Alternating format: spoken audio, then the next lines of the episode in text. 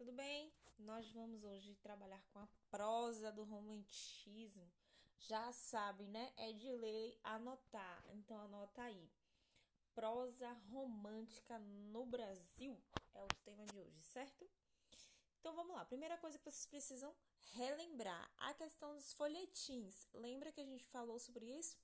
Pois é até, até, até o romantismo vir ao nosso país, lembrando que o romantismo é uma escola literária que vai é, ser instaurada em praticamente todo o mundo, mas principalmente na Europa, certo?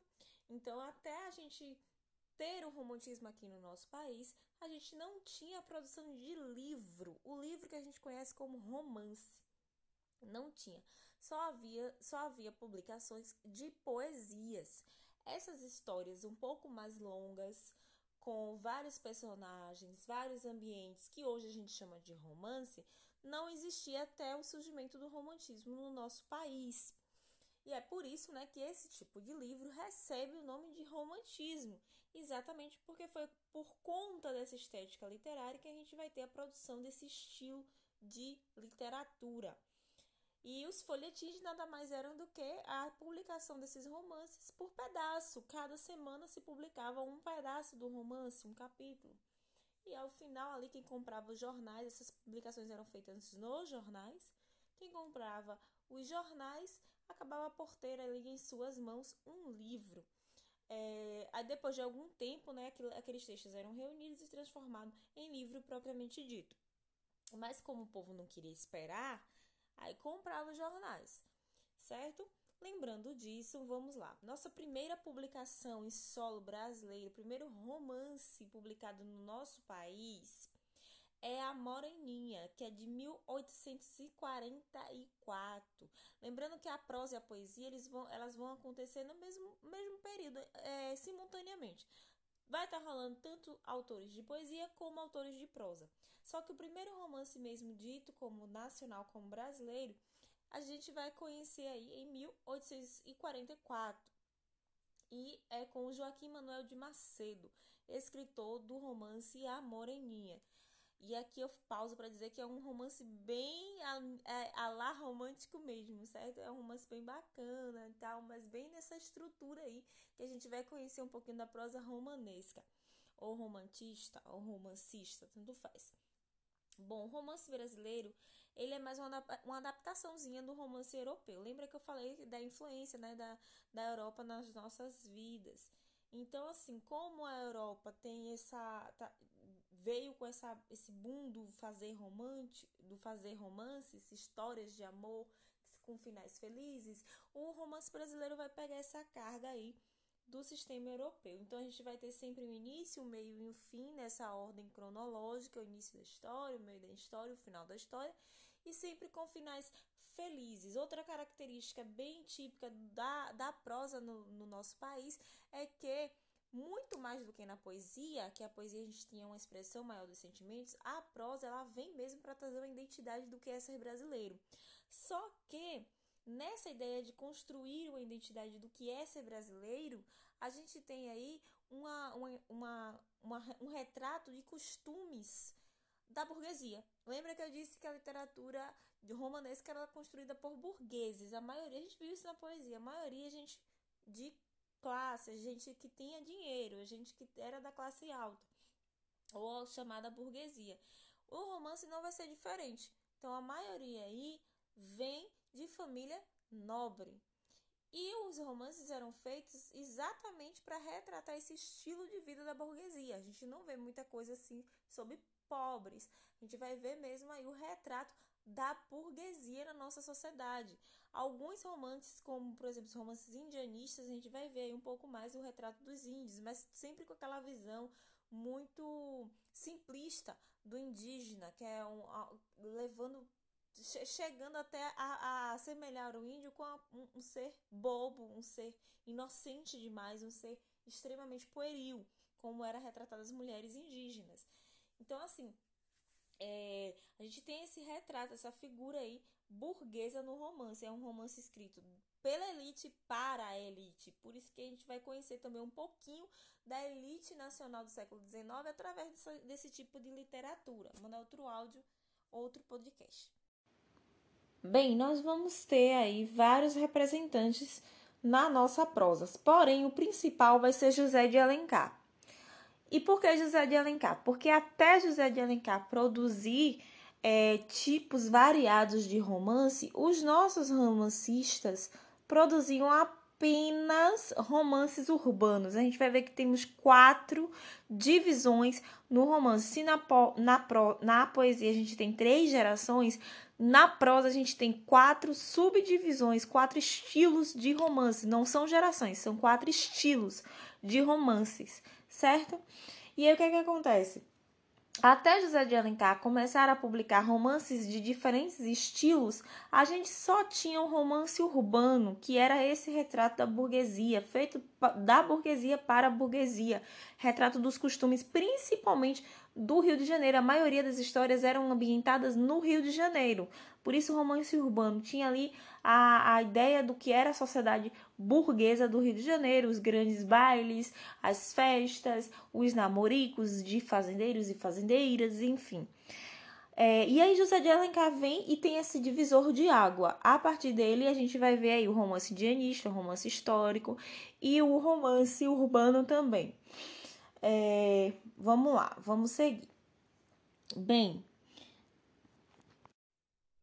além de José de Alencar, a gente vai ter Joaquim Manuel de Macedo, que foi o que publicou A Moreninha, Franklin Távora, Bernardo Guimarães, que é o escritor de A Escrava Isaura, Visconde de Taunay e Manuel Antônio de Almeida. Esses são os principais romancistas da prosa no nosso Brasil, certo? Porém, quem é o principal de todos eles aí? José de Alencar. Não esqueçam, José de Alencar, que vai ser o autor de vários e vários livros, incluindo Senhora, que é um livro extremamente famoso, que me dá muita raiva, mas eu vou falar dele um pouquinho mais lá na frente. Já falei quais são os principais autores brasileiros do romance, é, do, do estilo romanesco, né, na, da prosa romântica no nosso. Mas agora eu vou falar também Dentre estes aí, vou trazer um pouquinho a biografia dos três, de três. Por que três, prof? Porque a gente está no remoto, não dá para trabalhar com tudo e são muitos autores.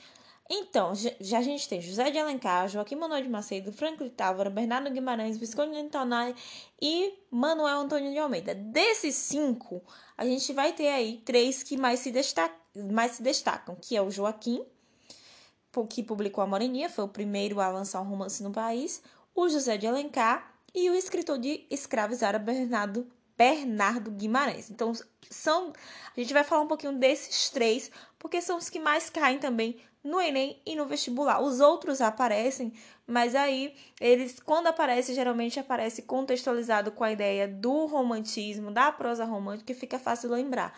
Esses três tiveram mais publicações no país e aparecem as publicações propriamente ditas. Para, aparecem trechos de A Moreninha, trechos de Escravizaura, trechos de Iracema, que são desses três que nós vamos trabalhar no próximo podcast. A gente vai ter aí Joaquim Manuel de Macedo, o doutor Macedinho, né, como ele ficou conhecido entre os amigos.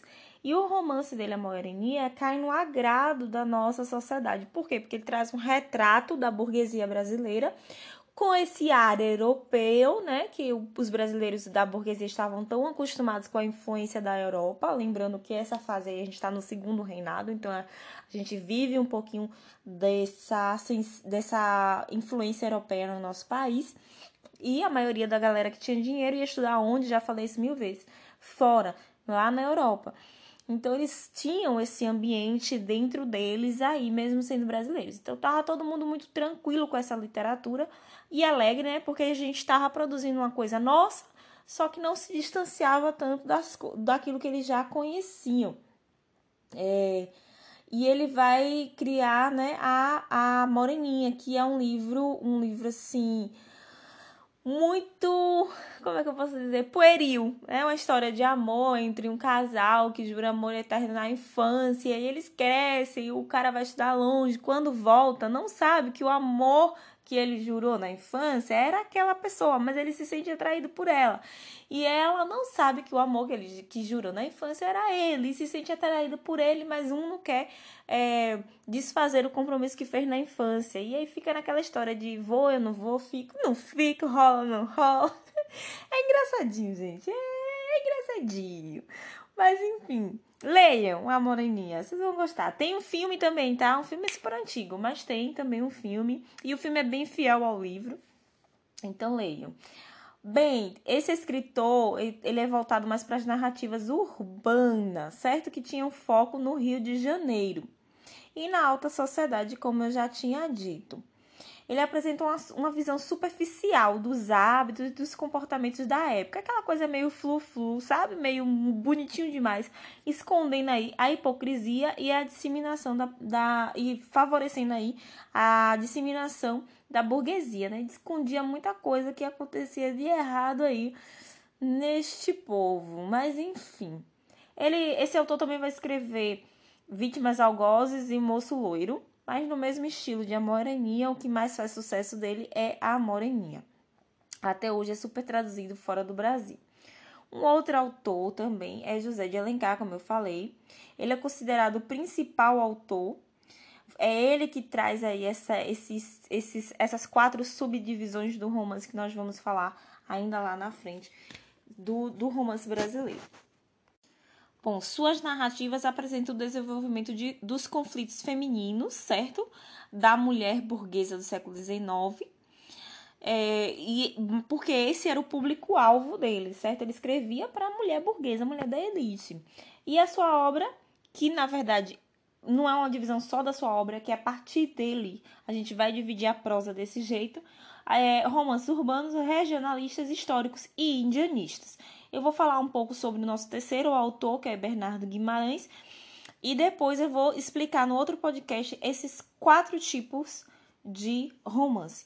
Mas antes de passar para para Bernardo eh, Guimarães, vou falar um pouquinho sobre José de Alencar e o seu romance Senhora, que é considerado um romance urbano. Esse romance, gente, ele é muito, muito bom me dá muita raiva dele, muita raiva. Eu tive muita raiva desse romance. Na verdade, eu li, eu li Senhora no ensino médio, por obrigação, como eu obrigo vocês. Eu li no ensino médio. E aí eu tava começando a descobrir essa questão do, do universo do feminismo, né? Eu conheci o feminismo propriamente dito na faculdade. Só que no ensino médio a gente estava começando a escutar alguns burburinhos sobre o feminismo. E vai eu ler Senhora. Quando eu comecei a ler, eu comecei a amar. Ah, não, cara, não acredito que ela fez isso, aurora, aurora, tal. Quando chegou o final, eu não vou dar spoiler, não, porque, enfim, eu ainda tenho raiva desse cara. Mas eu entendi, porque era próprio da época ter um final feliz, ter uma reviravolta para trazer coisa de felicidade e retratar também o estilo da burguesia. Então, atendeu a época, mas me deixou chateada. Porém, leiam que vocês vão gostar. E o que é a história de Senhora? É uma menina que ela era pobre, pobre de marré marré, órfã, e ela se apaixona por um carinha, só que ele tem dívidas de jogo. E aí acontece que ele acaba deixando ela pra, pra, pra conseguir pagar as dívidas dele de alguma forma, agora eu não tô lembrando direito e abandona ela. E ela sofre, né, com esse amor e tal. Só que aí ela ganha uma herança, porque o cara que, que, que era responsável por ela deixa a herança toda para ela. Um cara que cuidava dela, cuidador dela. Deixa, morre e deixa tudo para ela. Ela fica rica. Quando esse cara volta, esse que abandonou ela na juventude, vê uma pessoa, uma mulher empoderada e tal, totalmente diferente. E ela, ela, ela como ela tinha sofrido isso na adolescência, né? Ela começa a criar asco dos homens, ela começa a rejeitar os homens e ela se torna a mulher mais aclamada da sociedade da época. Os caras ficavam tudo atrás dela, não só por herança, mas também porque ela era extremamente bonita. E aí, é, rica e linda, ela costumava ir aos bailes e sabe o que ela fazia? Ela dava, ela dava preço pros caras. Ela ia pros, pros bailes e ficava, ah, esse ali vale 100 reais, aquele ali vale 10. aquele 150. Ficava assim, sabe? Tipo, que humilhando mesmo. E, e os caras, como ela era imponente, bonita e rica, iam para os bailes só para ser cotados por ela, para saber quanto que valia na visão dela, porque o preço que ela dasse para eles assim, no, no, círculo de amigas dela, era sinal que o cara valia muito, valia pouco e as meninas davam em cima dos caras. E era, era sinal também que eles iam conseguir ficar com essas garotas. E acontece que nessa ida e vinda ela descobre que o, o cara que tinha abandonado ela voltou e pá, e coisa e tal. Eu sei que o resumo da ópera, pra não dar muito spoiler, spoiler, eles casam. Só que quando ela casa com ele, ela diz que comprou um marido. E aí faz ele agir como propriedade dela. O livro todo é ela humilhando ele. Ô, gente, desculpa. Mas então, ela humilhando ele, fazendo ele tratar ela com, é, assim, super, super, super, e tratando ele como uma propriedade mesmo, como um objeto mesmo, jogando na cara o tempo todo, que comprou ele com o dinheiro dela, que não sei o que, pererê. Só que aí o final, é, o final é estilo romance, né? É estilo romance romântico. O final tem um final feliz aí que eu não queria que acontecesse, mas tem. Então vão ler pra vocês saberem o que aconteceu. E aí eu vou mandar outro podcast falando agora sobre o nosso último autor e aí já entro na questão das quatro divisões de romance, certo? Agora a gente tem Bernardo Guimarães. Ele é o escritor de Escrava Isaura, mas também de do, do romance seminarista. E ao contrário do José de Alencar, que quando vai fazer romance urbano ambientaliza seu romance no Rio de Janeiro, é, o o Bernardo ele traz assim um pouco mais da, de Minas Gerais para essa cena aí da do romance, certo? É, outra coisa bem interessante dele é que ele tem uma, uma linguagem muito próxima da linguagem oral, certo? Algumas críticas sutis ao patriarcado, é, ao clero, que é a igreja, à escravidão e ao próprio império. E as principais obras dele, como eu já falei, é a Escrava Isaura, que vocês conhecem muito bem, porque teve uma adaptação para a novela, se não conhecem, deveriam conhecer e O Seminarista, que eu também li no ensino médio e é excelente, é uma obra muito boa. É um cara que vai estudar no seminário, Pererê, Caixa de Fósforo. Mas aí quando ele sai do seminário, ele se apaixona. Aí tem toda aí uma história de hipocrisia dentro da, da, da igreja. Esse, o, na verdade, o Bernardo ele se assemelha, se assemelha um pouquinho aos escritores do realismo, que a gente vai conhecer na terceira unidade. Porém, é, os romances de, dele não pode, não pode ser considerado romances realistas, porque os romances sempre têm uma história de amor por trás e termina sempre um final feliz. Então é, é, é caracterizado um romance romântico, mas traz muita crítica, principalmente à igreja e ao sistema escravocrata, escravocrata do nosso país e também a questão da da burguesia propriamente dita. A gente tem. Eu gosto do estilo de, de Bernardo, até mais do que do José de Alencar, mas todos eles teve a sua importância e até hoje eles são retratados no ensino médio. Eles são lidos aqui e fora do nosso país e caem em inúmeros vestibulares, principalmente se você vai fazer vestibular no Nordeste, certo? Nordeste e Sul da Bahia cai muito é, José de Alencar e Bernardo Guimarães. Os outros nem tanto, mas Nordeste e Sul da Bahia vai cair muito eles. O, o, o outro autor que eu não vou ter tempo de falar com vocês, o Franklin Távora, também cai muito, mas cai mais nas federais. Visconde de Taunay também. E o Manuel Antônio de Almeida, com Memórias do Sargento de Milícia, cai bastante no Enem. Então, deem uma pesquisada sobre esses autores, porque nós não temos tempo hábil para tratar de todos, certo? Mas é isso. Dos principais autores, temos esses três. É, sugiro que vocês pesquisem um pouco sobre os outros e sobre a biografia desses caras. Vou mandar um, um podcast também falando das, das quatro subdivisões de romance. Então vamos lá, né? Já falei da poesia, temos três gerações. Agora vamos falar um pouquinho das divisões dos romances. Como eu disse, essa divisão não existia até José de Alencar aparecer. A gente teve a nossa primeira publicação com a Moreninha de Joaquim Manuel de Macedo. Depois vem José de Alencar todo ousado, todo tirado a gás com água, todo burguesinho, porque ele era da burguesia, ele era de família nobre. E aí tá, a gente vem ele e começa a fazer vários tipos de romance. Então, a partir da expressão literária deste cara, é que a gente vai ter essa divisão do romantismo no nosso país. E ele é o maior produtor. Oh, e pasme, José de Alencar, ele não produziu apenas romance, ele produziu tudo. Ele produziu teatro, ele produziu poesia, teatro é texto dramático. Ele produziu texto dramático, que é o teatro, poesia, e produziu os quatro estilos de romance. Então, por isso que ele é o cara mais citado da nossa literatura, dentro e fora do nosso país. Ele é extremamente importante para a nossa literatura. É José de Alencar. Vamos lá é, as quatro divisões do romance. A gente tem o romance urbano, que é o que? O romance urbano, que vai retratar a vida social da época, vai retratar a burguesia, tem uma linha aí para o lado do aprofundamento psicológico, visto, visto que a, a, sociedade brasileira ainda não era urbanizada, está começando a ser urbanizada a partir daí do século XIX. A gente vai ter muitas descrições dos saraus, dos bailes, os passeios no campo, essa questão aí das da, da própria classe que está subindo aí, certo?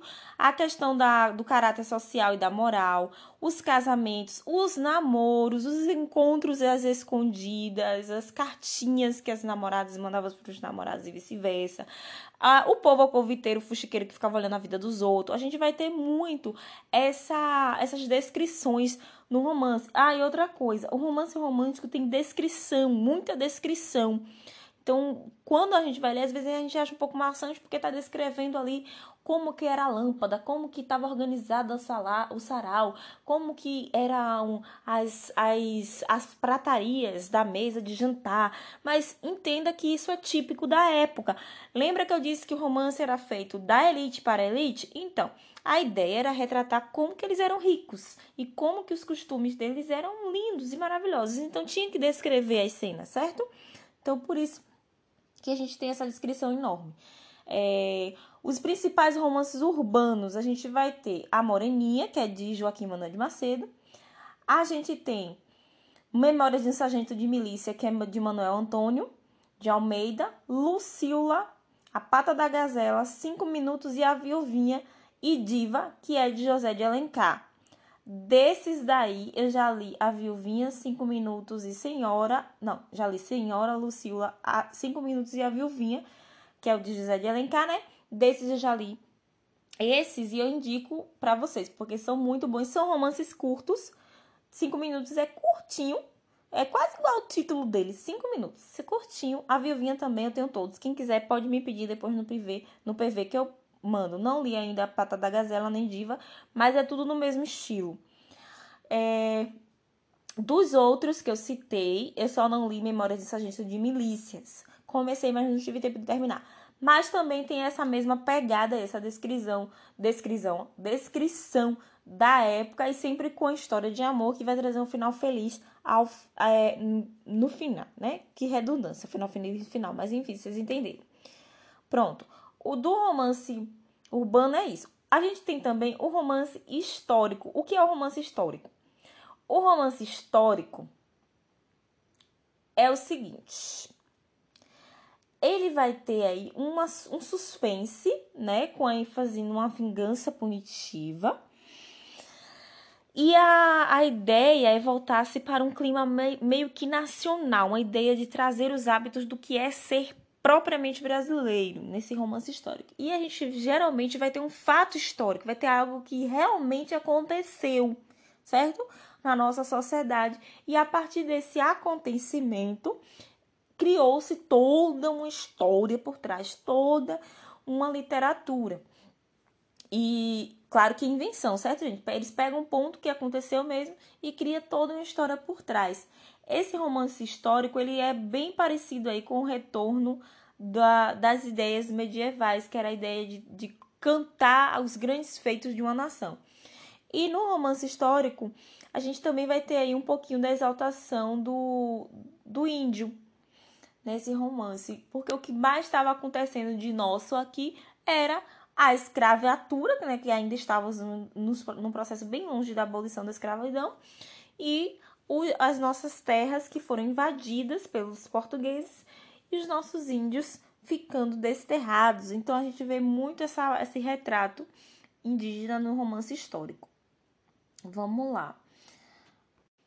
Dos romances históricos, a gente vai ter destaque quem? Ele, José de Alencar. E qual romance? As Minas de Prata. A Pata da Gazela também traz um pouquinho do, do historicismo, mas é mais urbano. Então, As Minas de Prata, de José de Alencar, é considerado um romance histórico. Lembrando que o romance histórico ele vai se assemelhar com o romance indianista, que é o terceiro, terceiro tipo de romance aí. Romance indianista. Por quê? Porque vai trazer essa ideia do índio como o herói nacional, a figura desse herói, Agora, o histórico parte de um fato histórico, de algo que realmente aconteceu. Já o indianista, ele pode ser apenas invenção, apenas verossímil, certo? No indianista, a gente vai ter o Guarani, o Birajara e o principal, Iracema, Virgem dos Lábios de Mel, que eu nunca vou esquecer o início desse livro. Lá de trás daquela serra surgia Iracema, Virgem dos Lábios de Mel, enfim. É, é uma melação mas conta a história de Iracema, que era uma índia, e ela se apaixona por um cara branco e Pereira Cachá de Força. Dizem que o povo fazendo análise do livro de Iracema, entenda-se por povo os teóricos, críticos literários, certo? Fazendo análise, é, dizem que o livro conta a história da nossa América. Porque o termo Iracema, de trás para frente, é América. Então, o livro é um anagrama da, da palavra América. De trás para frente, não, é um anagrama da palavra América.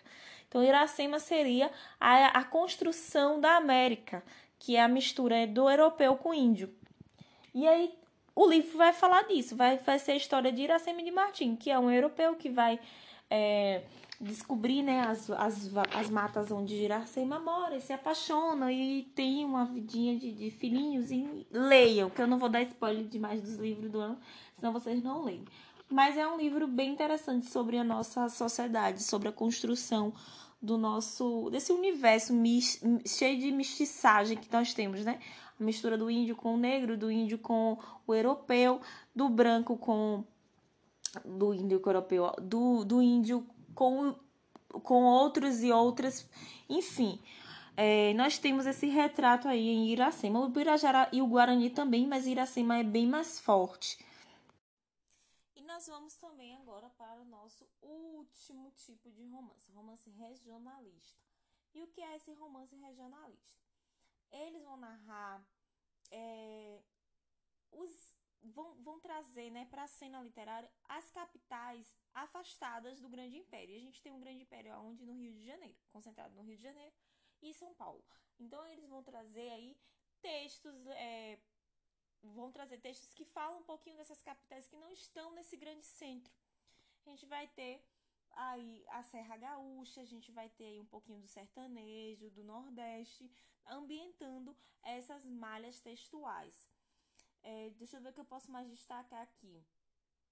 Temos histórias, né? Acontecem nesses, nesses locais, histórias bem populares mesmo, influenciadas um pouco pela cultura europeia, mas bem voltada para para o que a gente chama de regionalismo, como o próprio nome já diz, trazendo um pouquinho do matuto, desse cara vaqueiro, das grandes fazendas, enfim. E a gente tem três principais romances que também foram escritos por quem? José de Alencar. Por isso que o cara é o cara. A gente tem o gaúcho, o sertanejo e o tronco do IP. Esses são os três principais romances regionalistas. Mas, além de José de Alencar, a gente vai ter também aí Manuel Antônio de Almeida no romance regionalista, que ele vai retratar um pouquinho é, Minas Gerais. Lembrando que esse foi o único romance que o cara escreveu, viu? Manuel Antônio de Almeida. Pesquisem sobre ele depois. Mas é isso. Temos esses quatro tipos de romance: romance urbano, romance indianista e romance histórico, que são parecidos, romance regionalista. Quatro, certo? Fechamos aqui.